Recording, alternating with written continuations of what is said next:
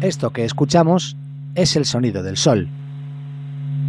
Bueno, en realidad es una recreación que hicieron los científicos de la NASA para que nos hagamos una idea del sonido que emite el sol, porque para nosotros es imposible escucharlo.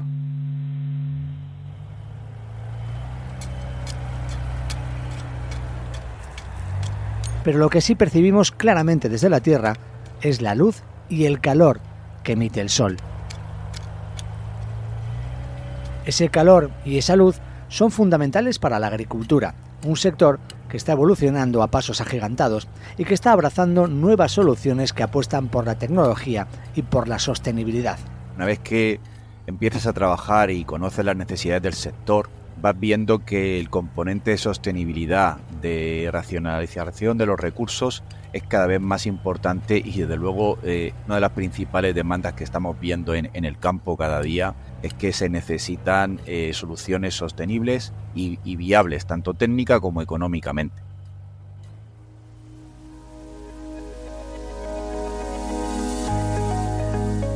Juan Pardo es el director de I+D de Novagric una empresa que lleva años aplicando muchos avances en la agricultura, un ámbito en el que también participa el Centro de Investigación Aplicada y Desarrollo Tecnológico, Tecnalia.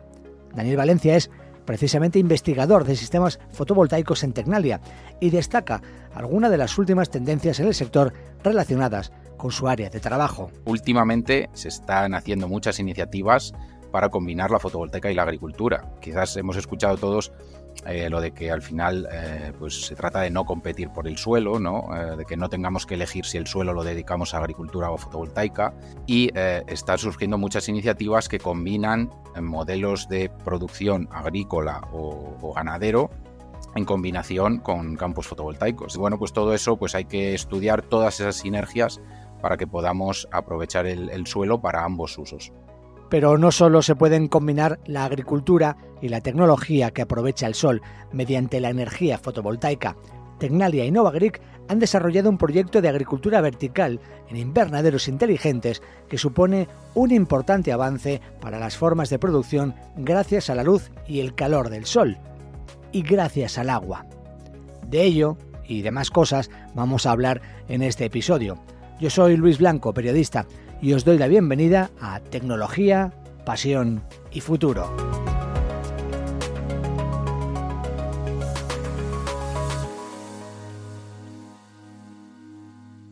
Saludamos ya a Daniel Valencia, que es investigador de la plataforma de sistemas fotovoltaicos de Tecnalia. ¿Qué tal? ¿Cómo estás, Daniel? Muy buenas. Hola, buenos días, Luis. Pues de momento bastante bien. Y también tenemos que saludar hoy a Juan Pardo, que es director de I+D de Novagric. Hola, Juan, ¿cómo estás? Hola, Luis, ¿qué tal? Pues también encantados de tenerte aquí. Vamos a empezar a hablar de, antes de hablar del, proyecto desarrollado por Tecnalia y por Novagric, eh, de forma concreta, sí que me gustaría que intentemos explicar cómo está cambiando la investigación y la tecnología en el sector de la agricultura. A ver, Juan, en Novagric lleváis muchos años ¿no? aplicando muchos avances a los procesos agrícolas. ¿Qué nos puedes contar de, de todo esto? ¿Cuáles son si se puede eh, distinguir algunas las tendencias de I+D en el sector en los últimos años. Sí, bueno, efectivamente nosotros llevamos más de 45 años de experiencia, de, historia, y casi desde el principio estamos desarrollando soluciones pues, innovadoras para la agricultura. Eh, nosotros pensamos que los productos, sistemas, las ideas de I+D de hoy son los productos, sistemas que venderemos y que están en nuestro portfolio el día de mañana. Y desde este pensamiento, de esta creencia, pues lo que se está detectando últimamente es que la tendencia de I D están muy focalizadas en todo lo que lleva a la adquisición de datos, a saber lo que está ocurriendo en mi parcela, en mi invernadero, en cada momento. Y de esta manera poder aplicar la respuesta proporcionada y adecuada, lo, que viene siendo la agricultura de precisión. Así, por ejemplo, en el tema del riego es muy importante tener el conocimiento de cuándo y cuánto regar. Y este tipo de tecnologías eh, basadas en la generación de datos y recogida de información es lo que ahora mismo es la tendencia en el sector. No sé si el sector agrícola está ya cada vez más concienciado de la necesidad del cambio, del avance a la hora de aplicar la, innovación, porque claro, esas empresas eh, realmente van a obtener unos beneficios, ¿no? Si, si, finalmente empiezan a aplicarlos, pero ¿Hay reticencias? Eh, ¿Está, digamos, el mercado ya, el sector ya maduro para aplicar estas innovaciones? No, en absoluto. El, mercado está bastante maduro. Hay grandes requerimientos de desarrollar nuevas soluciones tecnológicas eh, basadas sobre todo en mejorar la productividad. Eh, la rentabilidad pasa necesariamente por un aumento de la productividad, pero el sector agro, en nuestra experiencia, tiene un componente fundamental que es que todas las soluciones tecnológicas tienen que ser específicamente desarrolladas para él. Tiene algunos componentes particulares propios de la agricultura y algunos de ellos, por ejemplo, el más importante es la necesidad siempre de un ajuste de costes muy importante, que es evidente que es fundamental en todos los sectores, pero en el sector agro es, vital para la aplicación o la implantación de este tipo de soluciones. Eh, oye, quiero que mm, que me cuentes, eh, para que todos lo vamos a entender bien, qué es exactamente la agricultura vertical y por qué es tan importante hoy en día. A ver, la, agricultura vertical es el modelo más popular, más conocido de la agricultura urbana. Es toda aquella forma de agricultura que se produce dentro de la ciudad o los alrededores de ella. Mira, Luis, tenemos que tener la conciencia de que en pocos años seremos en la Tierra 9.000 millones de personas y aproximadamente el 70% van a estar viviendo en megaurbes. Megaurbes son ciudades de más de 10 millones de habitantes. Dentro de este contexto, desde luego la agricultura urbana y en concreto la, agricultura vertical, pues puede ofrecer soluciones para alimentar a, la humanidad, que además, como digo, va a estar muy concentrada en el área urbana. La agricultura eh, vertical se ha desarrollado extraordinariamente en los últimos 10, 15 años y tiene dos componentes principales. Por un lado, añade eh, a, la, ecuación de la distribución agrícola, que normalmente es en 2D, en plano, añade el componente vertical, una distribución ya no en superficie, sino volumétrica. Y por otro lado, tiene un fuerte componente tecnológico. Está desarrollada en, en ámbitos muy pequeños y precisa un control de todas las variables climáticas que influyen en el desarrollo de los cultivos muy importante.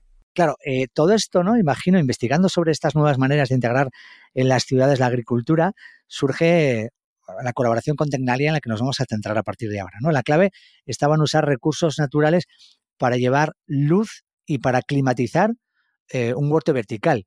Eh, Daniel, cuéntame, bueno, me contáis los dos, pero me gustaría que también empezaras tú, Daniel, a explicarme cómo habéis conseguido todo esto. Bueno, pues si no recuerdo mal, Juan eh, fue el que Novagric quien inicialmente se acercó a Tecnalia, planteando la necesidad de investigar, pues bueno, pues cómo iluminar esos, esos huertos verticales que hasta ahora se está haciendo con iluminación LED, con lo cual necesita mucha energía. Y entonces, pues Novagric dice, bueno, vamos a intentar hacerlo con, luz natural, a ver si se puede hacer. Y luego, por otro lado, desde Tecnalia le propusimos una, innovación adicional, que es que para controlar la climatización dentro de ese invernadero, que normalmente pues se, utiliza eh, mucha energía tanto para refrigerar como para calentar, pues poder utilizar una lámina de agua. Una lámina de agua que discurra por, eh, principalmente por la cubierta del invernadero, que filtre la luz en verano y que por lo tanto reduzca mucho la necesidad de refrigeración. Y bueno, pues fue un poco así el, acercamiento, ¿no? Eh, por un lado, Novagric, pues con, ganas de innovar en, la agricultura vertical desde ese punto de vista, de, no utilizar la iluminación LED y utilizar la iluminación natural y por otro, pues nosotros pusimos nuestro granito de arena, pues eh, dándole otra vueltecilla de tuerca un poco a, lo que se podía hacer en los invernaderos verticales. Hablemos de la parte del aprovechamiento de la luz natural, ¿no? Porque eh, yo creo que es una, de las claves, ¿no? Para, para reducir el consumo de energía, de esta manera también reduce la factura a la propia empresa, em, también eh, estamos contribuyendo menos ¿no? a, la contaminación y a las emisiones ¿Cómo se consigue esto? Porque mm, creo, Juan, que eh, tiene muy, eh, o sea, eh, una de las claves, uno de, los elementos más importantes es, tiene que ver con la distribución de las propias plantas o de, o de los elementos que sostienen las plantas dentro del propio invernadero, ¿no? Sí, así es. Uno de los retos principales que nos planteamos en el proyecto es efectivamente desarrollar un sistema de agricultura vertical, pero como comentaba Daniel, sin la utilización de iluminación artificial. Entonces, con este, con este objetivo principal, nos planteamos una solución constructiva que dispusiera las plantas en el interior, pero que la radiación solar llegara a todas ellas, incluida los de los niveles más bajos, que era la, digamos, en, teoría la de la que tenían la posición más desfavorable. Para ello, pues hubo que hacer todo un planteamiento de estudiar cómo, cómo entraba la radiación solar en la, solución constructiva, en el invernadero que estábamos desarrollando, y una vez que la radiación entraba, cómo se distribuía en el interior para que llegara de modo uniforme a todas las plantas que ya digo. La distribución debía de intentar que fuera siempre en vertical, eh, la distribución volumétrica, que es el objetivo de este tipo de agricultura. Y pues en función a ello eh, desarrollamos todo el proyecto como base. Y luego el otro componente importante que también lo estaba comentando Daniel, otra característica principal de la agricultura vertical es el gran eh, gasto energético que tiene, basada en dos componentes principales. Por la iluminación LED, tanto en, el coste eléctrico como en el coste de la propia instalación de, de iluminación, que con, este con el objetivo principal del proyecto eliminábamos. Y por otro lado, el generar las condiciones ambientales adecuadas para las plantas. Es un sistema completamente cerrado.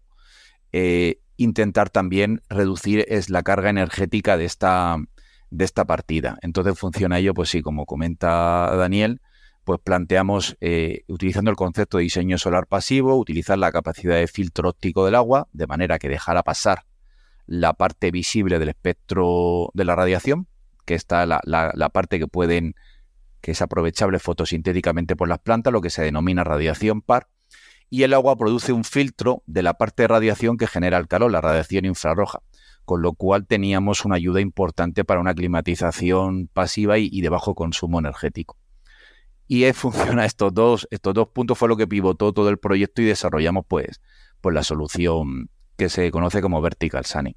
Daniel, ¿qué papel juega la tecnología en todo esto? No sé qué tipo de tecnologías se han usado para poder desarrollar eh, estos dos procesos dentro del invernadero, porque no sé si a través de inteligencia artificial han usado modelos para determinar cómo, cómo es, no sé, cómo, cómo, cómo, llega el sol o cómo llega la luz a ciertos lugares del, del, invernadero. No sé si se usa algún tipo de tecnología para, para que haya movimiento de las propias plantas y en cada momento del día estén en un lugar diferente. No sé cómo funciona eso y qué, desde el punto de vista tecnológico, qué se ha usado para, para que al final se pueda conseguir.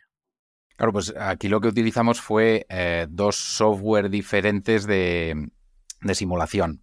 Eh, aquí, bueno, pues aprovechando que en Tecnalia somos bastante gente y, bueno, pues tenemos eh, licencias de bastante software y expertos en, muchos campos, pues eh, pudimos elegir lo que veíamos que podía ser los, software óptimos para hacer este tipo de simulaciones. Entonces, por un lado, para el tema de la iluminación, utilizamos un software que se llama de, de, Ray Tracing, que al final lo que hacen es trazar rayos y ver cómo se comporta la luz. Entonces tú le haces un modelo 3D eh, del invernadero en este caso, y con, bueno, pues con la distribución de las plantas que habíamos eh, hablado con Novagrig y demás, con distintos casos de distribuir las plantas que si de una manera, de otra, en pirámides, no sé qué, bueno, eh, discusiones previas que tuvimos entre, entre ambos de, de, todas las posibles opciones.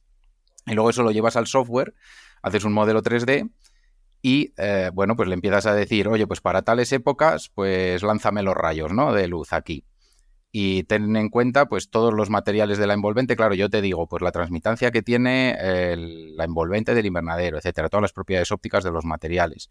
Y entonces ese software al final te da los niveles de, iluminación en, en, distintas posiciones del invernadero. Y al final, pues a base de hacer ese tipo de simulaciones, de distintas pruebas, de valorar casos, Aquí, pues claro, no solo valoramos casos de, distinta distribución de las plantas, sino también distintas localizaciones, distintas orientaciones, y bueno, pues al final eh, van surgiendo bastantes casos. Eso en cuanto a, lo que es el estudio de la luz, ¿no? La otra parte del estudio que comentábamos de, la climatización interior la llevamos a cabo con, un software de simulación, bueno, un poco diferente, se llama Transis, es de, eh, para simular sobre todo, bueno, sistemas térmicos, también se pueden meter otro tipo de cosas. Y, aquí, bueno, la, capa de agua introducía algo bastante particular. Evidentemente el software no prevé que alguien pueda lanzar una capa de agua. Entonces hubo un poco que ingeniárselas para engañar al software y crear una, reconstrucción de la simulación. O sea, poder simular eso eh, de una manera fiable, pues, entre comillas, engañándole un poco, ¿no? Pues eh, enlazando varias simulaciones diferentes y demás para que conseguir reproducir el efecto de la lámina de agua térmicamente en el sistema. Sí, Juan, ¿quieres añadir algo más? No sé si eh, a mí me ha quedado claro eh, en cuanto a la distribución de las plantas dentro del invernadero, si al final hay una distribución fija o si hay, dependiendo del día o del momento del día o de la época, algún tipo de movimiento también interno de esas plantas para que tengan siempre la luz adecuada, por ejemplo. Sí, efectivamente. Eh, este tipo de diseño está muy condicionado por la orientación y la situación y además, como comentaba Daniel, también por la época del año. Entonces, en función a eso, las estanterías, que son el lugar donde se ubican las plantas, racks que le llamamos, los hicimos móviles, de manera que en función a la época del año se pudieran desplazar, incluso que todo el espacio interior, incluidos los pasillos de trabajo, fuera área de cultivo, de manera que cuando no se estaba operando se ocupara ese espacio por los, las estanterías, los racks desplegados y cuando hubiera labores de mantenimiento, de recolección, se pudieran recoger. Pero mientras tanto, todo el volumen interior estaba aprovechado para recibir la radiación solar, efectivamente.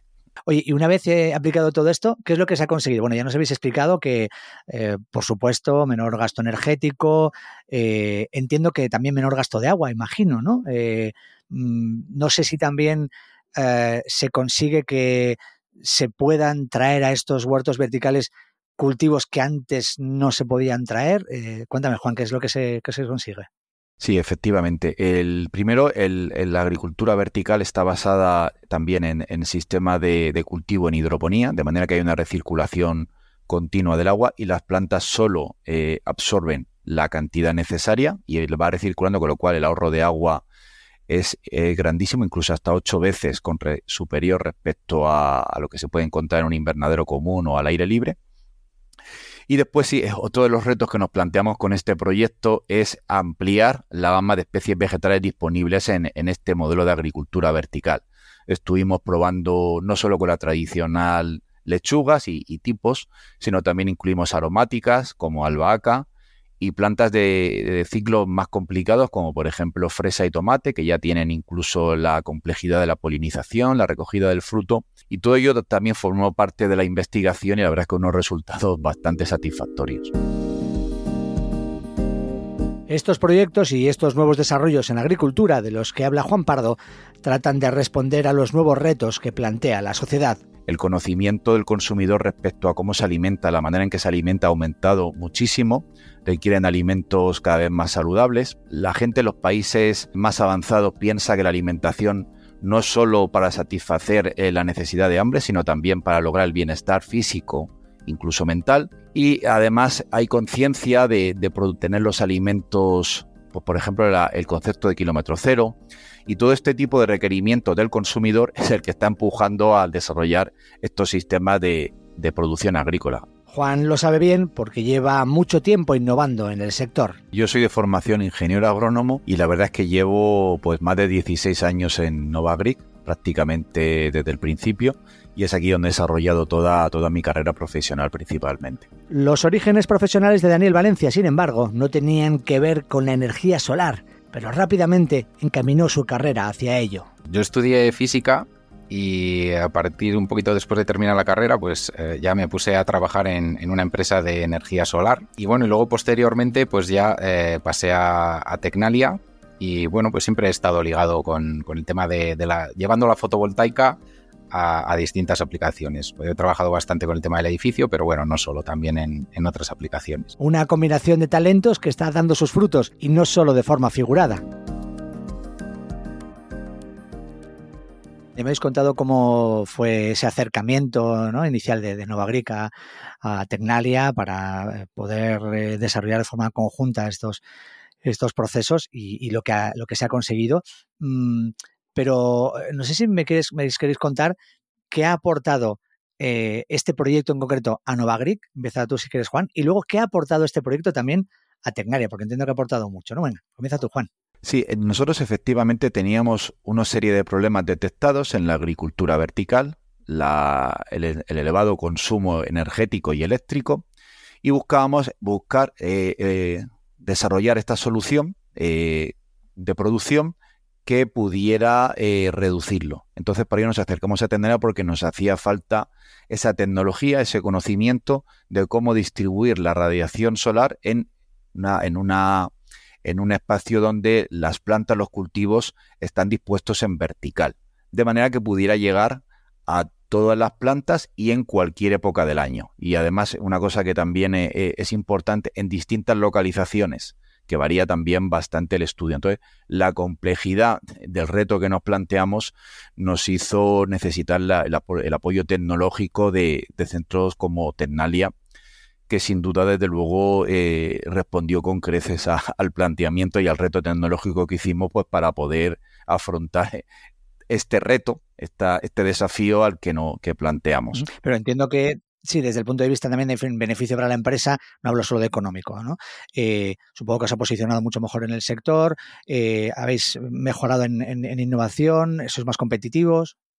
Sí, no, desde luego, eh, evidentemente no solo económico, todo lo que ha supuesto el desarrollo del, del proyecto de I+.D. Vertical Sunning, que es de los más exitosos que hemos desarrollado en la empresa, eh, supone una serie, adquirir, un, incorporar al know-how nuestro una serie de conocimientos que no solo tienen aplicación en el vertical sunning, de hecho, la distribución de la radiación solar en los invernaderos comunes industriales es también fundamental y todo ese tipo de conocimiento de tecnología, desde luego, eh, lo, vamos a utilizar y lo tenemos en mente para desarrollo de modelos industriales comunes. Y desde luego ha sido muy importante para nosotros.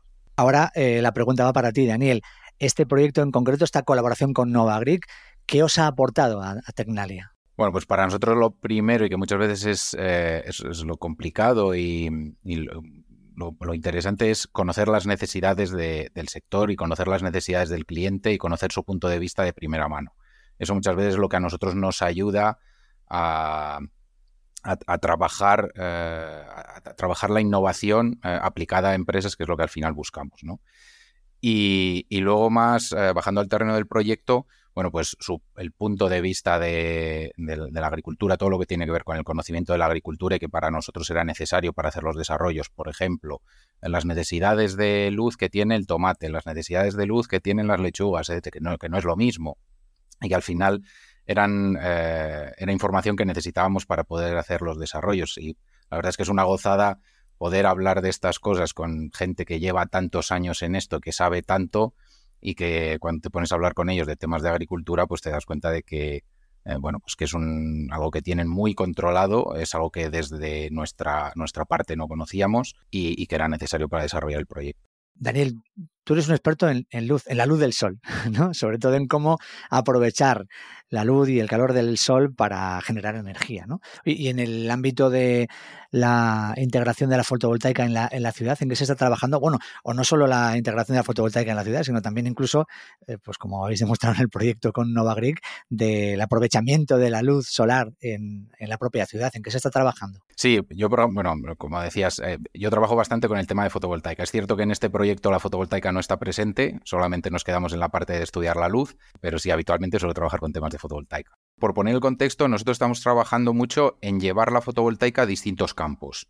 Hemos comentado el, campo, el tema agrícola, otro campo también importante es llevarlo a los edificios, pero hay otros campos, por ejemplo, pues eh, integrarlo en vehículos, integrarlo, bueno, pues en dispositivos electrónicos, etcétera. Nosotros estamos especializados en trabajar en eso. En, eh, de hecho, tenemos proyectos específicos europeos para eh, integrar la fotovoltaica en distintos nichos que cada uno tiene sus particularidades y sus necesidades.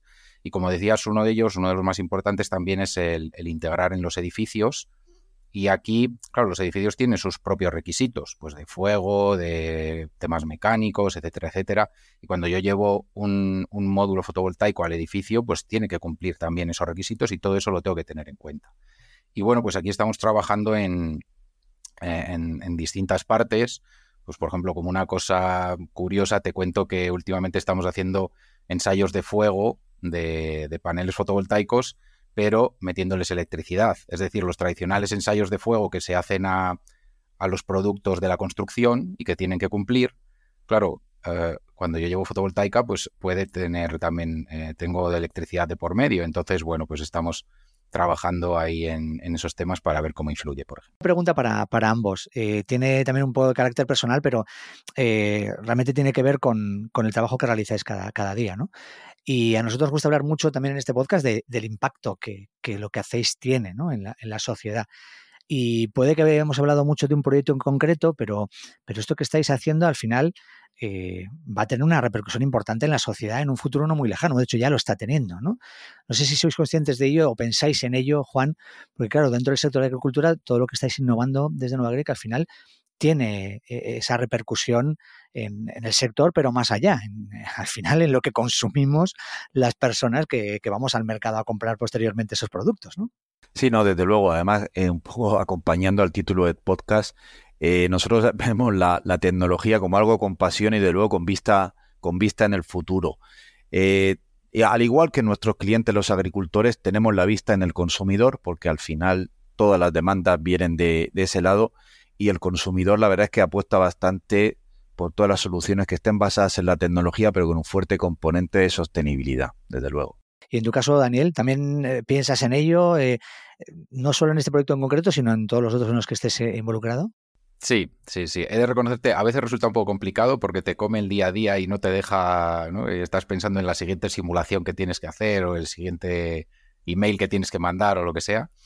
Pero, pero sí, muchas veces piensas en, en que esto puede tener impacto, que se puede transferir a la sociedad. De hecho, es una de las cosas que intentamos hacer en Tecnalia, es el trabajar con las empresas porque son ellas las que lo acaban llevando a la sociedad. Y sin, sin eso, pues muchas veces no tiene sentido el trabajo. ¿no? Las empresas son las que cogen esa innovación, cogen ese producto, luego lo ponen a la venta y hay un consumidor que decide gastarse parte de su dinero en adquirirlo, ¿no? Y eso es porque le es útil, le resulta útil y le gusta o lo que sea, ¿no? Entonces, eh, crear ese valor y transferirlo a la sociedad, pues, pues es una parte importante sí, de trabajo y, lo tenemos en cuenta. Pues enhorabuena por vuestro trabajo. Eh, gracias por haber estado este rato con nosotros en el podcast, Daniel. Nada, muchas gracias a vosotros. Y gracias también, Juan, que vaya muy bien. Gracias a vosotros, Luis. Y antes de despedir, un último mensaje para nuestra audiencia. Si queréis conocer más sobre las últimas innovaciones de Tecnalia, podéis hacerlo en tecnalia.com. Hasta el próximo episodio.